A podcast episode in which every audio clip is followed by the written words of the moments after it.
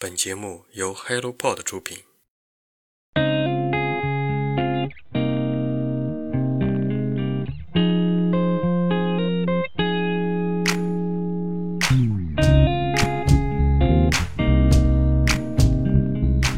Hello，大家好，欢迎收听《人间观察》，我是 Masa。这是一档探索有趣而独特灵魂的访谈播客。每一期节目，我都会邀请一到两位有趣的嘉宾，通过声音来了解他们独特的个人经历。他们平凡而又卓越，他们优秀而又有趣。希望通过他们不一样的人生经历，去发现成功的千万种可能。人间事在人间，在这里，让我们通过每一次的聆听与沟通，认识自我，拥抱世界。最后，欢迎大家关注我们的公众号 HelloPod，H E L L O P O D。希望我们的节目能为你的人生带来改变。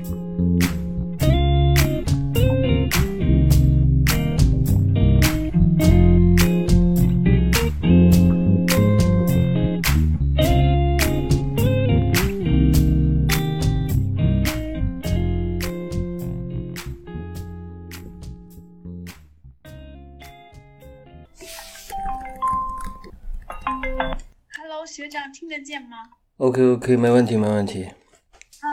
啊，哇，好久恭喜没联系了。恭喜恭喜，先恭喜恭喜你啊！啊，谢谢谢谢，也不知道是好事还是坏事。哇靠，这这还不是好事吗？但是读出来要很长时间。先读嘛，先读嘛，对不对？啊，就是说那个，嗯你是想问那个语言学校的什么事情来着？其实就是了解一下关于整个语言学校的一个情况嘛。之前你不是说过，嗯，语言学校其实和其实就是一个职业吧，和最初想进去的时候完全是两码事儿，对不对？我个人的话，其实对教育方面儿感兴趣，一直也感兴趣吧。但还有一个原因是，毕竟咱们是去日本的嘛，尤其是中日方面的一些教育也是比较关心的。加上有了一些有了孩子之后吧，今后的话肯定是对于孩子，就对于父母来说，肯定是一部分精力会放在孩子的教育上，就不得不吧，不得不要做的情况。所以，我其实也不仅仅是日本语言学校吧，就是想今后的话可以了解更多和教育相关的一些各个领域、各个行业的一些一个真实的情况吧。也不仅仅是我，以后比如说咱们的朋友也好，比如说当选择语言学校他工作也好，或者是要去读语言学校的时候，都能作为一个建议吧。你记没记得我以前好像当时最早的时候，去年吧，当时咱俩通话的时候，我当时还说过，就是想有一个机会了解一下各行各业的一个情况，对不对？有没有？好像是说过类似的，是不是？我忘了。啊，上次有说过。对对对对，所以就是，嗯，我的计划是从二零二一年开始吧，尤其是教育领域不同的一些领域、一些岗位的人，一起谈谈心吧，一块儿就是比如说你所处的日本语言学校的一个具体的现状，哪些情况是和自己入职前是想象是一样的，哪些情况是和入职之后是不一样的，尤其是对教育的一个现状的一个思考吧。因为平时就像咱播大的话，中国大学的话，其实也有好多我的同期吧，他现在他们有的在东京已经在大学里边当当老师吧，应该最初的叫什么叫助教吗？还是什么的？还有一些回国的，咱学友会的，应该是我的上一级，他们有的回国在北京师范大学当助教，还有的在是在深圳好像还是厦门大学那边也是在当老师吧。后边的话，包括你在内，后边的话，我其实想和咱们的一些朋友们一块儿看看教育方面的话题吧。我是这样的一个打算的，不知道你能不能理解？我能理解啊。明白明白嗯。当时为什么要进语言学校去做老师呢？这块儿？嗯，其实考虑的还没有考虑太多吧，想说留在日本的话，可能更方便我考博士。如果我回国之后，因为我当时签证快要到期了嘛，啊，所以就是说我在语言学校先找个工作上班，然后也积累教育这方面的经验，然后做研究的话可能也有帮助吧。然后就选择在语言学校。其实，嗯，没有说一定要去语言学校这个执念，只是说最终的目的是方便我留在日本考博吧这个事情。所以对语言学校本身的话，呃，我去之前的话，因为已经决定要去了嘛，所以就是想着说，呃，如果能在那儿积累一些社会经验什么，还挺好的。但是去了之后吧，嗯，觉得跟自己想象的不太一样。但是呢，可能也正因为跟自己想象的不太一样吧，所以才更能清楚自己到底想要什么。还有就是说，因为跟自己想象的不太一样，反倒是会有现在回过头来看，会觉得有另外一种收获吧。真的处在那种当下的话，还是比较痛苦的，因为嗯，就是你没有预知到、没有预测的事情，然后你会有一些，我会觉得有一些，不能说措手不及吧，会觉得有一些失望和一些。比较郁闷的这种感情在，然后就觉得，嗯，而且觉得自己学的东西在这个岗位上也用不上，然后就是整体上还是比较的，觉得没什么意思。而且我其实不管我是留在日本还是考不考博，我觉得语言学校只是我的一个，呃，中间的转折点吧，就是过渡阶段，不是我最终要。去的地方，我是我一直都是这么想的，我没有想过说我这一世一一直永久的都在语言学校里头干，这个我从来没有想过。所以我对语言学校的理解的话，我觉得可能也是比较片面的，因为我待的时间也不是很长，然后再加上我自己其实我也没有上过语言学校，所以我在这个我没有上过语言学校这一点，其实已经存在。在很早之前已经，我觉得已经埋下了一一颗种子，就是说，我觉得语言学校的就是一种，就是你完全没有必要去学。就就我的情况而言，我觉得完全没有必要去，去也只是浪费时。我是这么想的，所以我对他整个态度就是比较消极的。当我找工作的时候，他正好只是给我提供签证，呃，是离我所学的东西最近的一一份工作而已吧。然后，我觉得如果要是，嗯，真的是语言学校，还是就是如果已经本科毕业了这种情况的学生，我觉得完全没有必要去读语言学校。而且像中国大学的这种日本语教育啊，就是学校里头也有教日语，明显的学校里头教日语的那些师资力量啊，一定是比语言学校的老师的师资力量强的。而且语言学校它说到底就是为了，就是个公司嘛，就是为了盈利嘛。嗯，它的那种教育性质肯定是有的，但是我觉得还不是那么强吧。所以如果说再给我一次机会，我我应该不会选择去语言学校，可能会选择去其他的。如果是为了积累工作经验、获得签证的话，我可能会选择其他的公司，就是正常的日本公司。正规的公司。啊，我们这里下雷了。哦，你们那边下雨吗？现在？对。我这边是万里无云啊。青岛是没下雨，晴天。对，现在已经有春天的感觉了吧？开始天气慢慢转暖，但是青岛其实和东京的温度差不多。青岛没有东京那么，呃，就青岛比东京。夏天的时候热几度，冬天的时候凉几度，温差较大一点。其他的情况和东京能感觉差不多，因为它的纬度差不多吧。你刚才说语言学校的话，其实是作为一个跳板，或者说作为一个嗯比较好容易拿签证的一个选择，所以当时才选择语言学校。同时你又说，其实当时并没有通过语言学校。来进入日本，对吧？如果我想，如果你当时是通过语言学校，呃，学了一年半载之后再进入呃日本大学的话，是否你那个时候就通过自己亲身在语言学校的学习，而能够体验到语言学校一个真实的一个现状？是不是？或许等到当时毕业的时候，很可能就不会选择在语言学校了，对吧？嗯，我觉得。怎么说呢？就是，也许如果我的日语是在语言学校学的的话，那我可能对语言学校又是另外一种情感。但是现实生活中，我在大学里学的日语，以及我在中国大作为研究生的时候也是有日，我就是觉得，完全在学校里的日语学的日语，完全就是已经很可以了，完全比原学校学的那些东西好很多啊。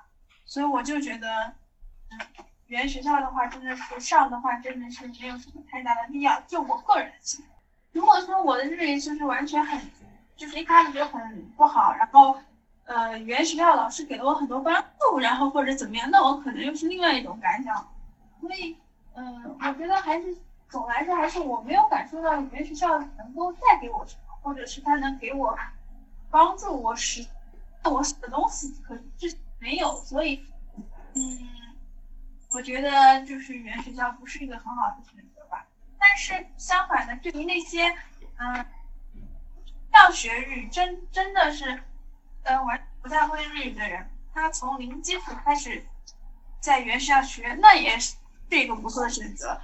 因为这个事情呢，语言学校好还是好，还最终还是要看，就是如果作为一个学学生的角度啊，还是要看自己个人的需求吧。但是作为一份工作的话，我语言学校肯定是没有钱。语言学校对于学生来说，如果就是底子特别薄，基本是零基础的话。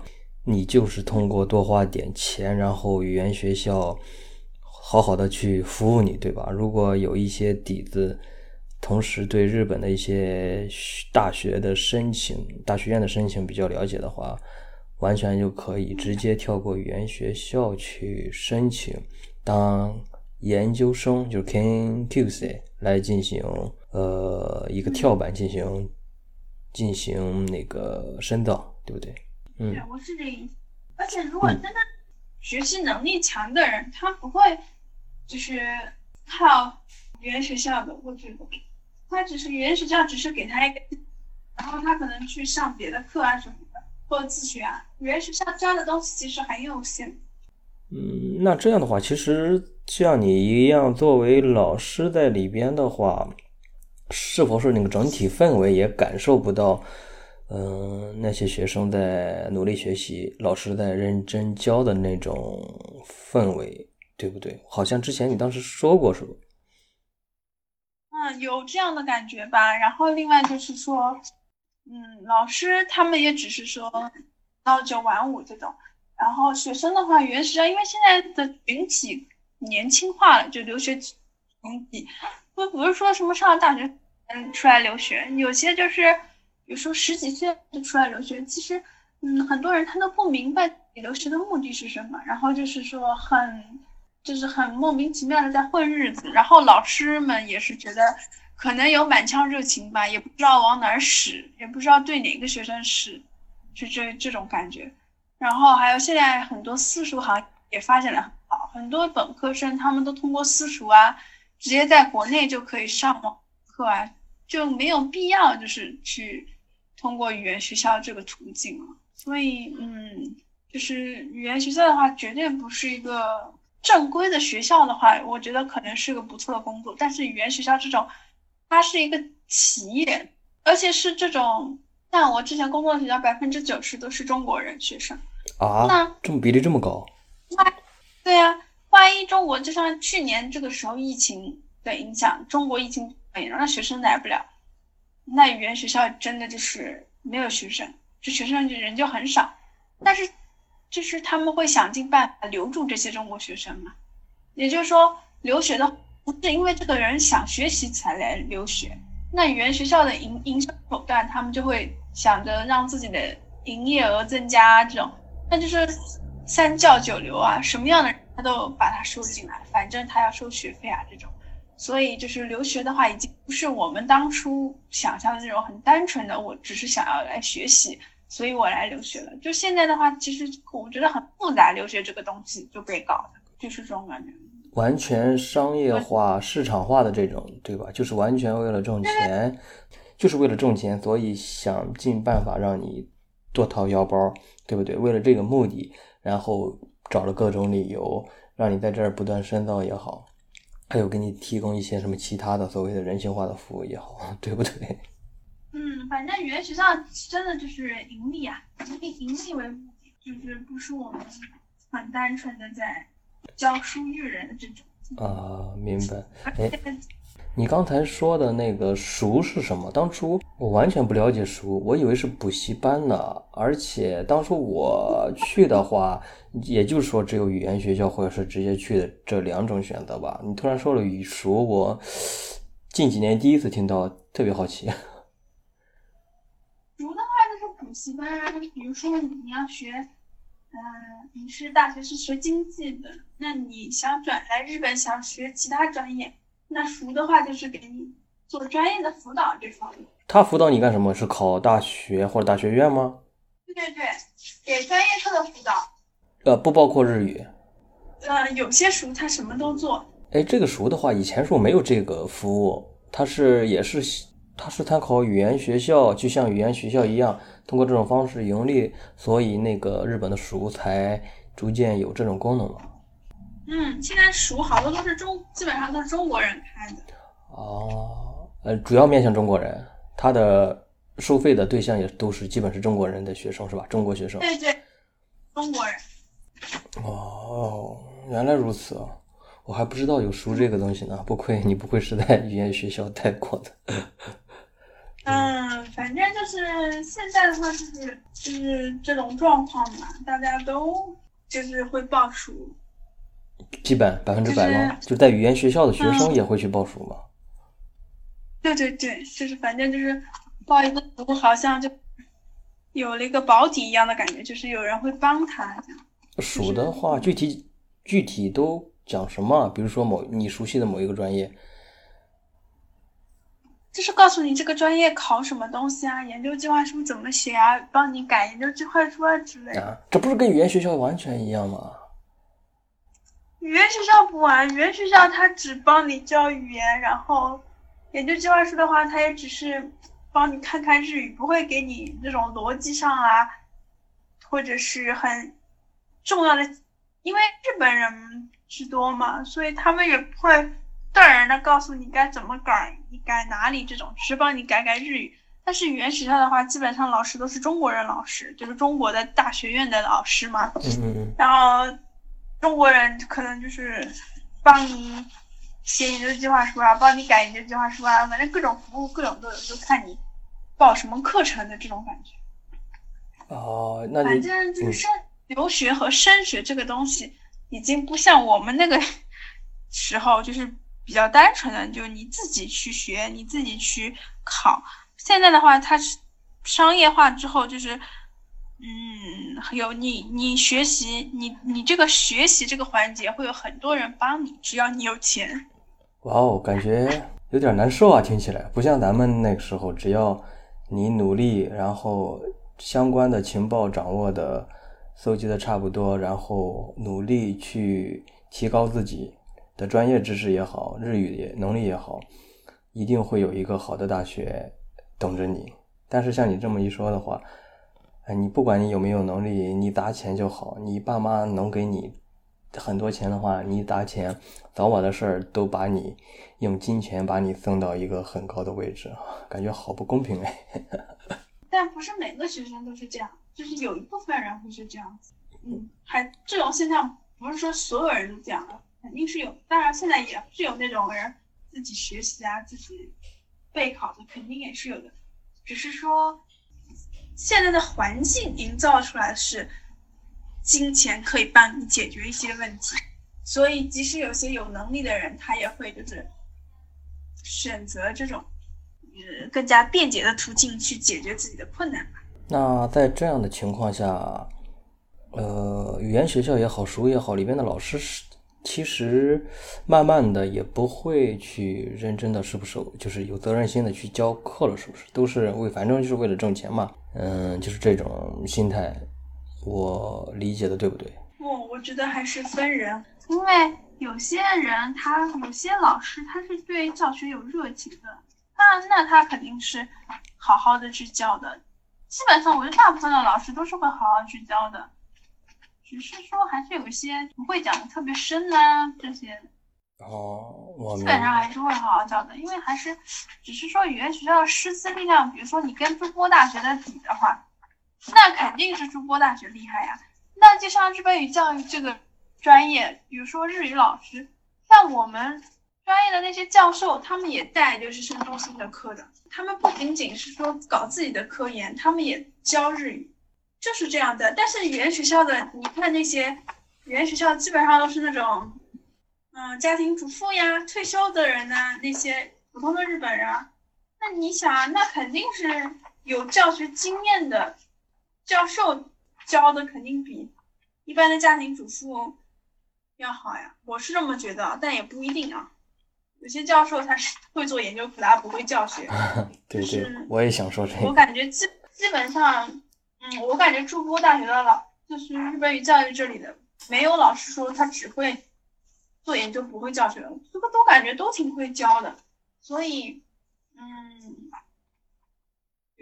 因为对教授们而言，他们的教学经验，他们的教学。经验的话，就是他们研究的素材，所以他们也很看重这一部分。至少我反正感受到的是，是这样子的。我觉得就是教授还是就是对留学生中心的那些不是自己研究室的学生的日语教学也非常上心的。所以就这个这个层面比的话，语言学校就是它师资力量就是参差不齐的。毕竟，筑波大学前身是东京师范大学，对吧？它的科研能力和它的实际的授课能力，我觉得都是都是说是比较厉害，也是需要去不断提高的，这样才称得上是东京以前的东京师范大学，对吧？哎，你刚才说那个语言学校的话，他们收人的话啊，家庭主妇这些，他也说。是否要考一个什么证？考了这个证的话，不管你的 身份是什么，你只要有什么那个教师资格证，就可以来上班，来可以来工作了，对吧？对，是这样哦。就这样，但其实哎，嗯，不能说所有老师都不好吧。嗯，比如说，就是硬要比一个高低的话，那肯定是大学里的老师正规呀。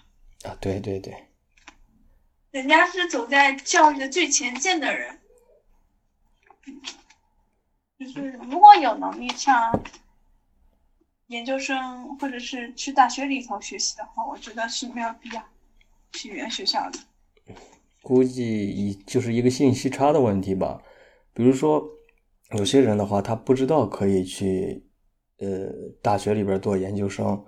嗯，是，比如说，或者是知道他不知道，就是他的通过率比较高，或者说很容易申请，只要你多搜集一下资料，呃，了解一下情况，勤快点收集收集信息，填一下，多选几个学校，面试几次就通过了。搞不好他就是可能知道的不是很多吧，信息了解的不清楚，有的是不知道，有的是可能或者说是懒得不去搜集，觉得。嗯，只要花点钱，反正多花点钱，让别人是吧，提供一下服务就可以去日本了。然后就慢慢的，这种语言学校的情况越来越多，哎，然后还提供了各种其他的像书这样的服务。只要你提供钱，我就可以帮你把你送上什么青天这种，对不对？对，是这样的。现在其实不是说。学生们没有能力，只是说社会的大环境已经把它商业化。这一个是不可逆的吧？我感觉。嗯。哎，等到你合格以后的话，语言学校这一块就 over 了吗？我早就辞职了。哦，你早就辞了。那你现在是就是等到开学之后就直接好好的进行你的科研了吗？嗯，对啊，我现在就是嗯在。主要的就是看书啊，读论文这些。哇，太爽了，好羡慕啊！啊，好羡慕这种感觉，我真想回到多少年前在中国的时候。我其实压力也很大的呀，就是毕业什么的，也不知道什么时候能毕业。然后我感觉老师，因为我是去新的学校嘛，所以压力也会比较大，因为也。不知道，就对对方的教授还是很有名的教授啦，然后好像看起来是也是蛮不错，但是没有相处过嘛，所以还是会有很多的顾虑啊。嗯，明白。嗯，你现在不是已经辞职了吗？然后再回过头来想，你这段工作的话，对你有什么启发吗？还是？嗯，我觉得也算是个不错的体验吧。就是，嗯，我工作的时候确实是不开心，但是我现在回头想想，其实，嗯，就通，知道自己想要什么吧，然后。通过这份工作也知道，这世界上其实有很多很多种人吧。嗯。很多事情你觉得理所当然的，可是，在别人的眼里，他就不一定是理所当然。反正就是就是包容度会更高一些吧。就是整个对这个社会啊，对人的相处啊，或者是对各种各样的人，不会说。可能会变得更加佛系一些吧，就是反正这个是，就是知道这个社会上是有很多很多种人的，然后那些人他就是那样，没有办法改变他，他也没有办法就是理解你，那就去就这样就好了。我觉得就是不要尝试改变那些无法改变的人，就是他们已经有他们固定的观念，我的能力是很有限的，我没有办法就是改变别人，所以。那我既然改变不了他，而且我也接受不了他的时候，那我就果断的，就是选择一个新的出路吧。就是反正我觉得最重要的一点还是就是明确自己想要了什么。当我知道我要继续读书，我不是考上了博士之后才那个才辞职的，我是很早之前就辞职了，我十二月份就辞职了。所以，我工作的过程中，我不管我考不考得上博，但我知道这份工作我不能再做了。所以就是很明确自己未来到底要干什么，所以这个可能是第一份工作给的我的启发吧。其实这么说来的话，这份工作对你个人的成长、人生的经历来说，还是帮助蛮大的，对吧？还是要感谢一下这份工作，认清了社会。还有，就像你说的，林子大了，什么鸟都有吧。这个答案选 A，但是别人可能就选 B，还有人选 C。而且是一路认到底，他就选 C，怎么改也改不了。然后就他选 C，就让他选吧。啊，祝他一路走好，是吧？对，是这样的。我反正现在就是这种佛系的感觉，就是还是知道自己想要什么，做好自己想要的，然后明确自己的路，然后一直走下去，不后悔，这就是这就得了，是吧？这个社会大了去了。其他人也有其他的什么目目标跟理想，个人追寻个人的目标跟理想去吧。对，就是这样的，我觉得就是这样。我觉得，对，而且一份工作应该，我而且我觉得就是一份工作应该给人是一种积极向上的感觉，而不是我每天都过得很不开心这种。我觉得这种的话，这个工作已经不适合我了。其实我那个时候还想说要熬一年呢，熬到今年三月。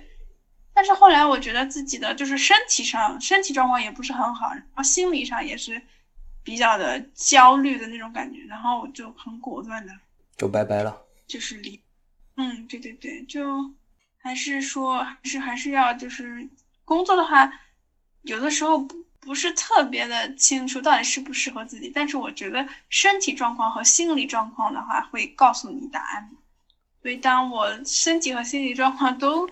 觉得好像不太好的时候，我就觉得，嗯，该怎么样评判这个工作是否适合我，我已经知道了。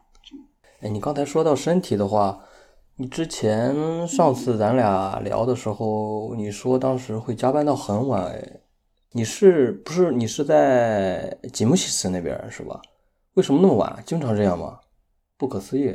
对呀，对呀，就是那种，呃。因为我是做宣传工作的嘛，就是要加班什么各种，反正你什么都要做，你就是新人，你什么都得做，就是垃圾你也得知道，就是不管是什么事情你都得做的那种。所以就是别人可能不不做活，然后他的活就会给你做呀，是吧？就是这种就很不可思议啊！我现在想想也不可思议，就是。他会说啊，我我给你做是为了锻炼你啊，或者怎么样啊？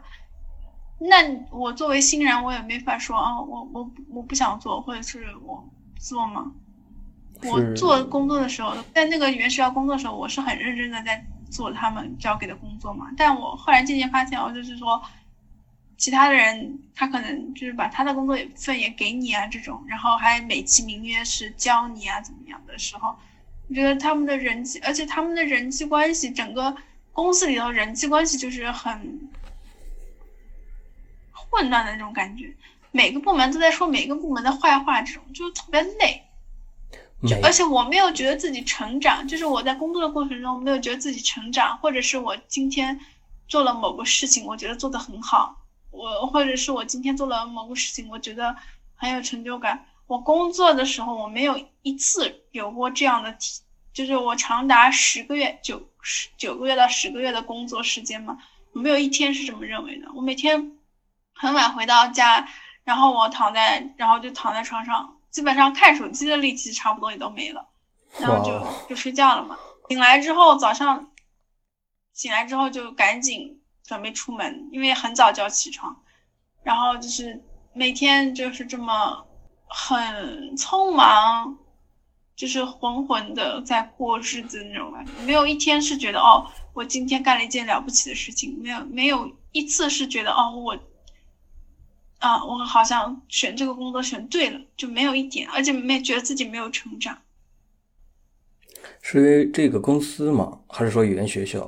我觉得应该是这个公司的一个氛围，呃，身边的同事也好，领导也好，和他们这样的人，虽然不会是百分之百，是不是和大多数像他们这样的人在一起工作，然后这个氛围让自己感觉特别难受。中国人多吗？里面？嗯，中国人还挺多的。就这种现象是中国人导致的，还是说是日本人？不能说是中国人导致的吧？我觉得他们日本人就是也是这样的感觉。那日本人可能不会讲，也会有这种讲坏话还是什么的。但是挺，反正这个工作性质是挺无聊的，就是他没有给你成长的空间。你说你在语言学校做个事务，能有什么成长空间？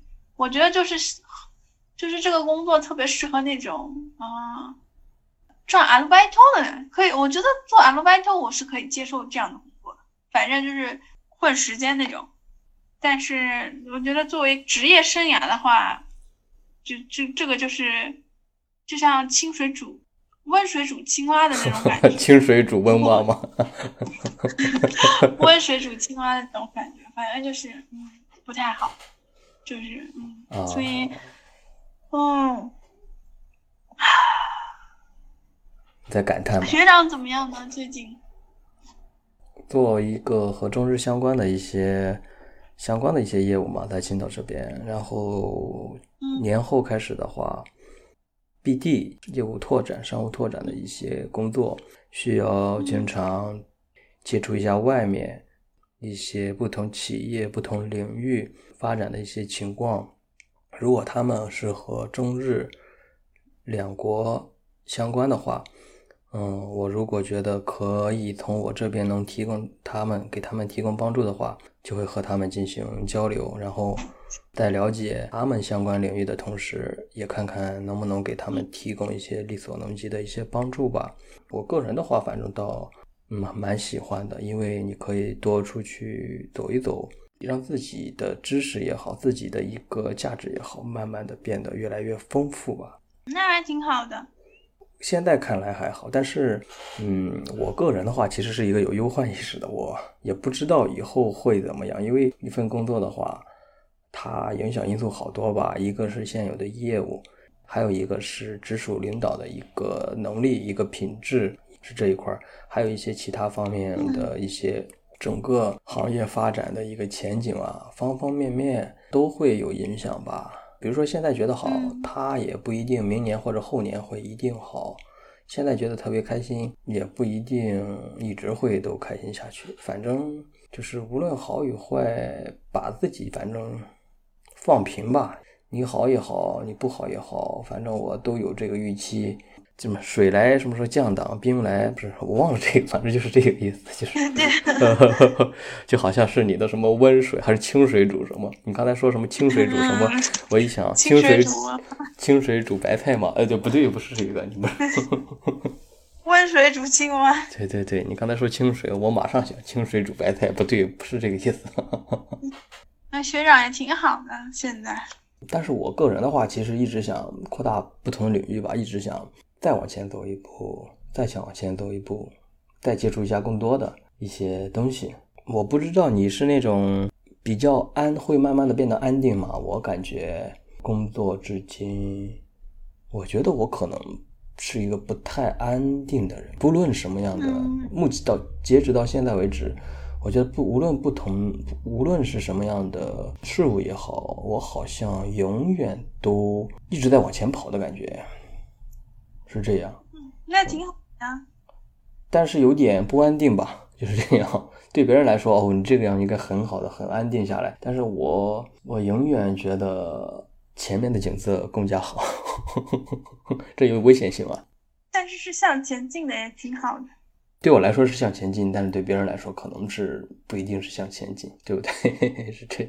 哎，说起来，工作辞掉以后考博的话，你的家人这边给的意见或建议吗？就也没说什么，自己决定决定吧。比如说，你这边考试结束以后合格了，然后读博，读完博之后。有一个大致的规划或者一点点的想法吗？是说在这儿当老师，还是说回国啊？嗯，在日本文科博士的话，其实就业很难的，所以大概率是要回国的。回国从事学术圈吗？那只能从事学术圈了呀。国内学术圈，我觉得再过几年比日本都麻烦。他们去深圳当普通老师，都是清华、北大的，还是什么斯坦福大学。这种，嗯嗯，国内的情况挺严峻的。昨天中午和一个同事吃饭的时候也说过，他的朋友是东京大学博士，然后要回国，要到嗯什么大学，也是排行挺高的吧？国内上是国内也是前十的吧？一个大学，像他这样，而且他出的论文都是。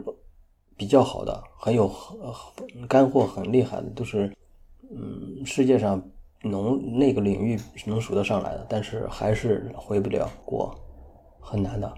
昨天他说这个都是东大的博士是这样，我 当时就直接哇哦，感觉这个学术圈怎么比我去年想象的还严峻呢？不过嗯，你等你毕业还有好几年呢，到时候看看情况。现在的话。现在也只能就是硬着头皮上了，也不能说想着其他的事情。对对对，各行各业就业都挺难的，而且就是总之吧，现在已经到了这一步，也只能往前走了，也不能说因为就业难什么的就说退缩，这也不行。对对，而且我觉得好考上，我觉得考上是个好事，总体来说，毕竟给你一个对在学生的一个身份。就让你，你就可以这么想，你本来就是应该上完硕士之后去读博的，然后上天给你一个机会，提前让你踏入社会，了解一下社会的情况，给你一个真实的社会实习、工作实习的机会。我觉得这非常棒哎，我特别想要这种这这样的一种真实的一个体验，然后才能明白自己想要什么，自己不想要什么。而且作为学生的话，无论是博士身份也好，硕士身份还是本科身份也好，你其实，在工作方面啊，都会有很多的便利。但是你成为社会人的话，他的评价标准就高了。但是你现在是以一个学生、学者，就是博士的身份，以后再去，他其实的评价标准就不会那么严，挑人的话不会那么严。毕竟没有毕业，没有社会，不是社会人的这种，我觉得总体来说这是好事儿。希望吧。